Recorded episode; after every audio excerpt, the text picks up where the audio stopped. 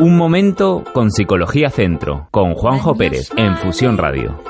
Y ya volvemos una semana más a este espacio dirigido, conducido por Juanjo Pérez, nuestro responsable concretamente del área de psicología de Fusión Radio, básicamente. Muy buenas, Juanjo, ¿qué tal? Hola, buenas, ¿qué tal, Dani? Bueno, pues otra semanita más, además una semana muy importante para tu profesión porque precisamente ayer jueves eh, fue el Día Mundial de la Salud Mental, ¿no? Sí, exactamente. El día 10 de octubre se celebra cada año el, Día Mundial de la, de la Salud Mental. Bueno, ¿qué importancia tiene este día en el mundo de, las terapias, en el mundo de la psicología?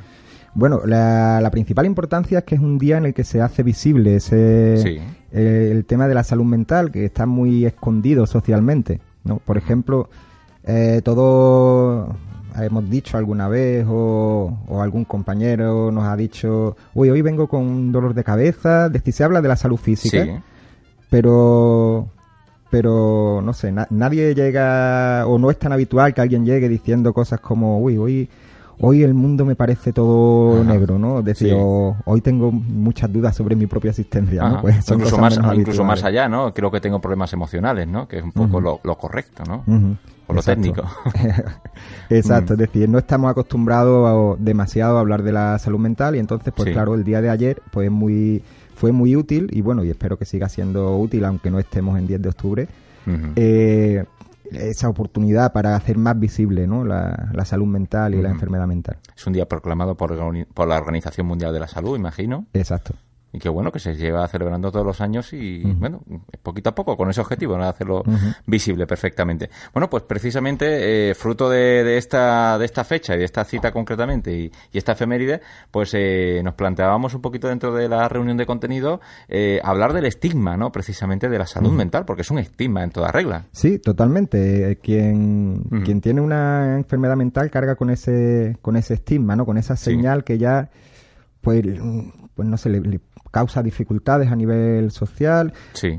Mm, creo o quiero creer que cada vez menos, porque es un estigma radicalmente injusto. Eh, sin embargo, sin embargo existe y, creo que hay mucho trabajo por hacer en contra de, ese estigma. Claro, imagino que es algo mm, de base cultural, ¿no? Sí, claro. Bueno, es, más, si, si nos remontamos en nuestra, en los inicios de nuestra propia cultura, eh, en la antigüedad las personas con enfermedades mentales pues eran casi, bueno, en la Edad Media sacrificados incluso, en otras épocas exhibidos como, como, atracciones de feria, como bufones, exactamente. Eh, es decir, que si nos remontamos a los orígenes de la cultura, de nuestra propia cultura, de nuestra propia civilización, pues, pues claro, realmente no se empezó con buen pie, la cosa ha mejorado, pero hay, como decía, mucho, muchos flecos. Mucho trabajo que hacer.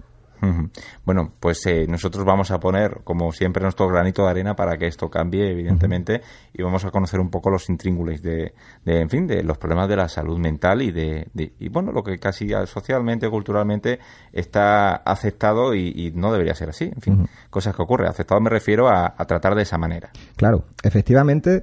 Eh, hay temas que son tratados de forma poco adecuada. Por ejemplo, em, en las noticias, ¿no? Es muy habitual que cuando existe un crimen, si, la, si la persona mm, tiene algún tipo de enfermedad mental, lo saquen a relucir casi como la principal característica que tiene esa persona, ¿no? Sí, como un atributo innegable, como... Claro. Es que mira, lo ha hecho porque... Claro. Posee este atributo. Exacto, pero muchas veces he escuchado cosas que, que bueno, me sorprenden, me sorprenden realmente porque, bueno, a lo mejor por un crimen súper sangriento eh, y dicen, estuvo en tratamiento por depresión. Y digo, bueno, ¿de, qué forma relacionan la depresión con que cometa un asesinato múltiple? ¿De qué forma se relaciona eso?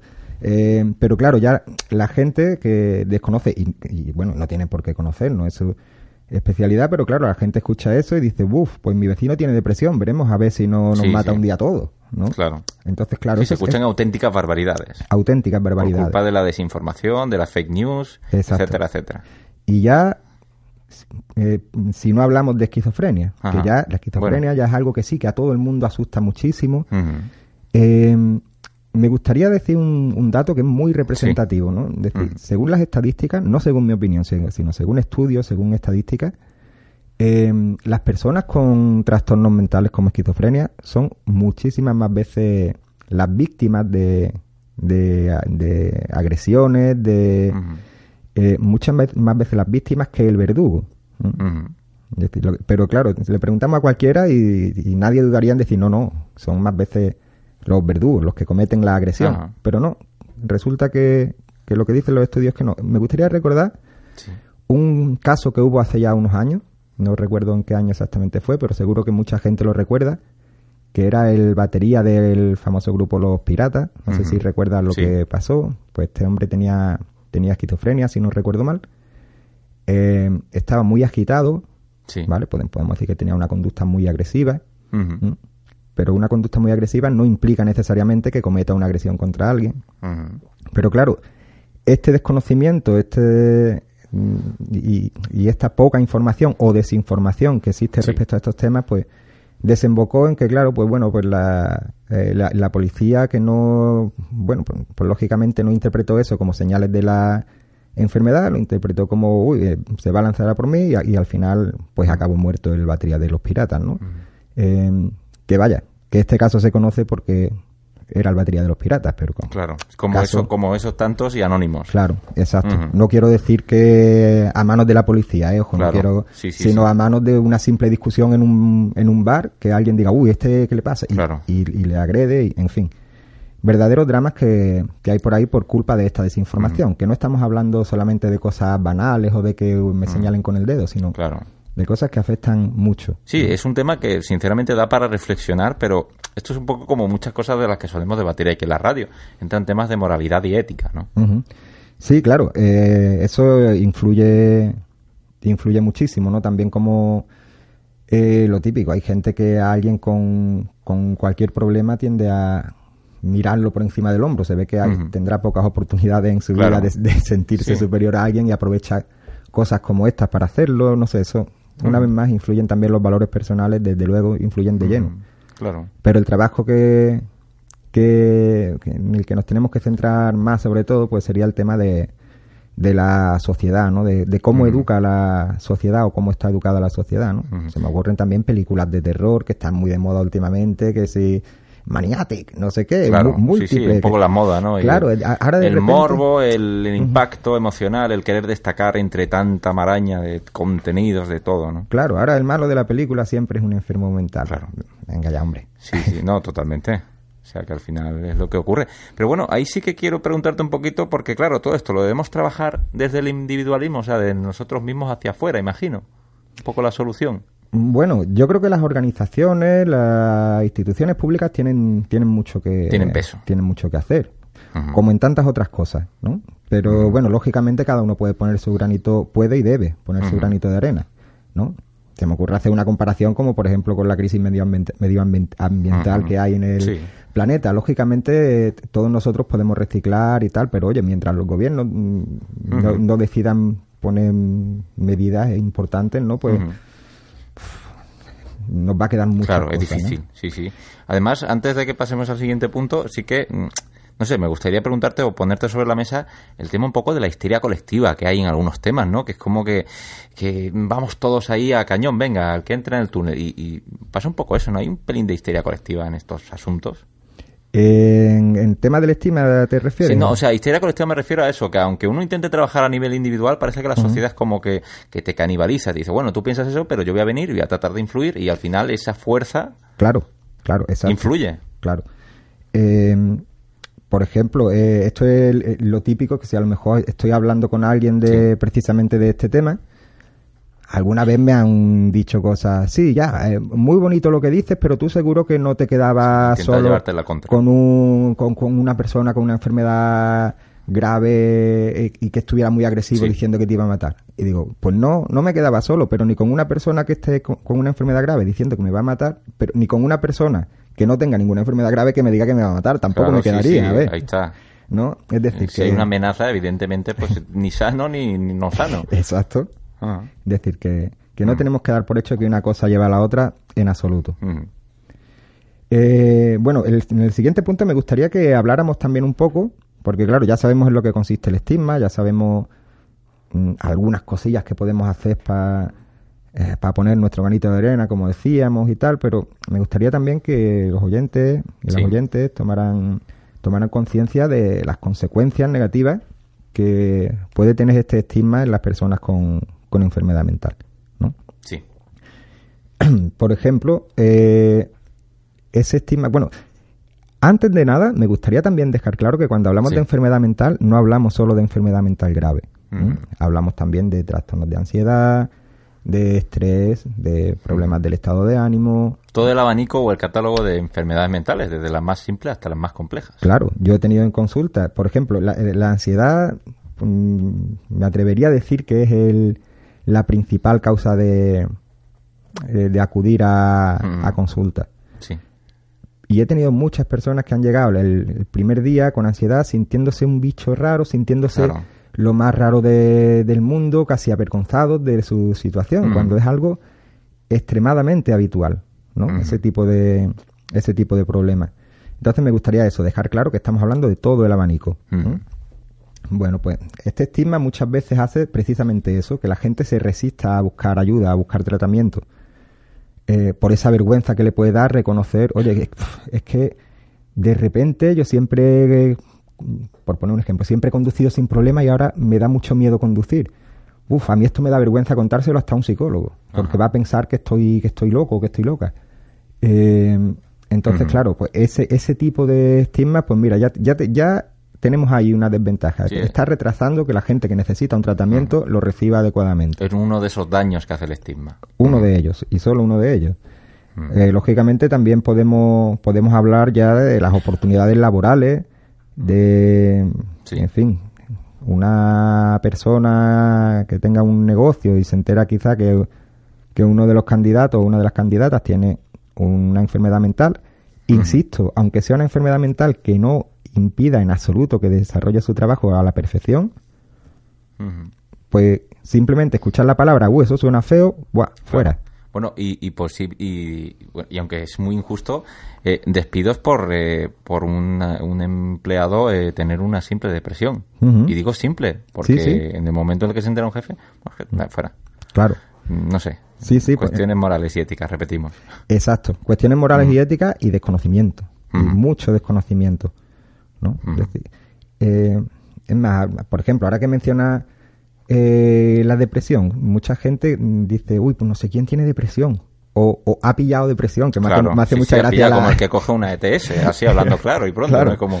Sí, sí. Eh, pero claro, a lo mejor alguien se siente pues triste, desmotivado, no tiene ganas de nada y está todo el día llorando y ha perdido el apetito, por ejemplo, ¿no? Eh, y esa persona, si le dices que tiene depresión, a lo mejor te dice, uy, lo que me faltaba. Digo, no, no, que tenga depresión solo significa eso que tú me acabas de decir. Es ponerle un nombre, una etiqueta. Es ponerle un nombre. Pero peor es decir, oye, qué coñazo eres, hablando en plata. es que es verdad, es que es peor, es que eso no ayuda. Claro, eso desde, luego, ayuda. Eso desde luego no, no Totalmente lo contrario. Exacto. Bueno, hablamos de más de desventajas que van un poco en esta en esta línea, ¿no? Sí. Ahora que me que decías tú eso, efectivamente una de las, de las desventajas es encontrarnos con esa incomprensión de la gente que se supone mm. que debería comprendernos, ¿no? Es decir, el desconocimiento de, la, de los distintos problemas de salud mental, pues nos hace que nos digan cosas como esas. Eres un coñazo, eh, o, venga, lo que tienes que hacer es animarte, o, o, venga, que eso no es para tanto. Entonces, pues lógicamente esa comprensión no la estamos, no la estamos recibiendo. También, como hemos dicho antes, se estima puede ser que sean víctimas de, más violencia, de más aislamiento. Incluso la persona puede creer que nunca va a superar el problema, cuando en la mayoría de los casos son problemas superables. y, bueno, y son superables porque, bueno, como dijimos en el programa anterior, me gustaría recordar este dato porque es muy importante, que una de cada cuatro personas vamos a desarrollar en algún momento en algún, en algún momento de la vida alguna enfermedad mental. Este dato me gustaría que todos lo tuviéramos presente, que sepamos que todos vamos a estar, bueno, todos no, eh, uno de cada cuatro. Como sí, pero un porcentaje muy alto. Un porcentaje muy, muy alto. Y cuando escarbas un poquito, eh, te encuentras que hay un gran porcentaje de la población española que tiene una depresión. Claro, bueno, depresión o problemas de ansiedad o, en fin, que apenas que uno hable íntimamente con alguien, dice, ah, pues a mí una época me pasó tal. Claro, sí, aunque no haya sido reconocido o tratado, ¿no? Exacto. Mm. Este es nuestro contestador automático. Déjanos cualquier consulta o duda a través de nuestras vías de contacto habituales. WhatsApp 674 48 14 48. Facebook Fusión Radio Málaga. Instagram Fusión-Málaga. Email fusionradiomálaga arroba gmail.com. O Twitter arroba Fusión Málaga. Por un lado, a, la, eh, a las personas que no tienen ningún problema de salud mental, pues les diría que tuvieran todo esto en cuenta. Le- les diría también que, oye, que nunca se sabe lo que nos depara a cada uno la vida, que tenemos delante a personas como, como cualquier otra. Y a las personas que tienen algún problema de enfermedad mental, pues les diría eso, que, que bueno, que, que aunque sea difícil a veces, que, Sí. Pues que se echen adelante, que estén orgullosos de sí mismos, que no se, que no Mm. se equiparen a la enfermedad. Que una persona con, de- con depresión no diga soy depresivo, diga Mm. ahora tengo una depresión. Que una persona con esquizofrenia no diga soy esquizofrénico, diga tengo esquizofrenia o, o- Claro. eh, es decir, que que no son la enfermedad. La enfermedad es una cosa que les afecta y ellos son una persona con las características que tenga esa persona. Fíjate que te digo que incluso a una persona que tenga depresión yo le diría mm, que haga las cosas, aunque no le encuentre sentido. Mm. Directamente, porque es muy habitual una depresión no encontrar sentido a las cosas, pero claro, Ujú. entras en la espiral. Exacto. Eh, eso muchas veces, sobre todo en, en depresiones que, que cursan con, con mucho con, con mucha habitación, por ejemplo, pues, pues lógicamente no, no te apetece hacer ciertas cosas, pero es que no te van a apete- apetecer hasta que no las empieces a hacer, Claro. no vamos a volver a recibir ese refuerzo que nos producía antes hacerla. Entonces muchas veces, pues eso, eh, hay que plantear, mira, hazlo y después planteate si quieres seguir haciéndolo o no. Es nuestro contestador automático. Déjanos cualquier consulta o duda a través de nuestras vías de contacto habituales. WhatsApp 674 48 14 48. Facebook Fusión Radio Málaga. Instagram Fusión-Málaga. Email fusionradiomálaga arroba gmail.com. O Twitter arroba Fusión Málaga. Pues con ese mensaje de Juanjo Pérez, responsable de Psicología Centro, nos quedamos. Recordamos, están en calle Canalejas, número 29 en Vélez, Málaga. Puedes visitar su página web, psicologiacentro.es. Para cualquier duda, para cualquier consulta, pues eh, también los tienes disponible en esa dirección. Juanjo, en- rápidamente, título del próximo programa. Bueno, pues el próximo programa, programa podríamos hablar, por ejemplo, de, del estrés, se me ocurre. ¿no? Fantástico. Pues lo planteamos para la semana que viene. Muchísimas gracias. Gracias a ti.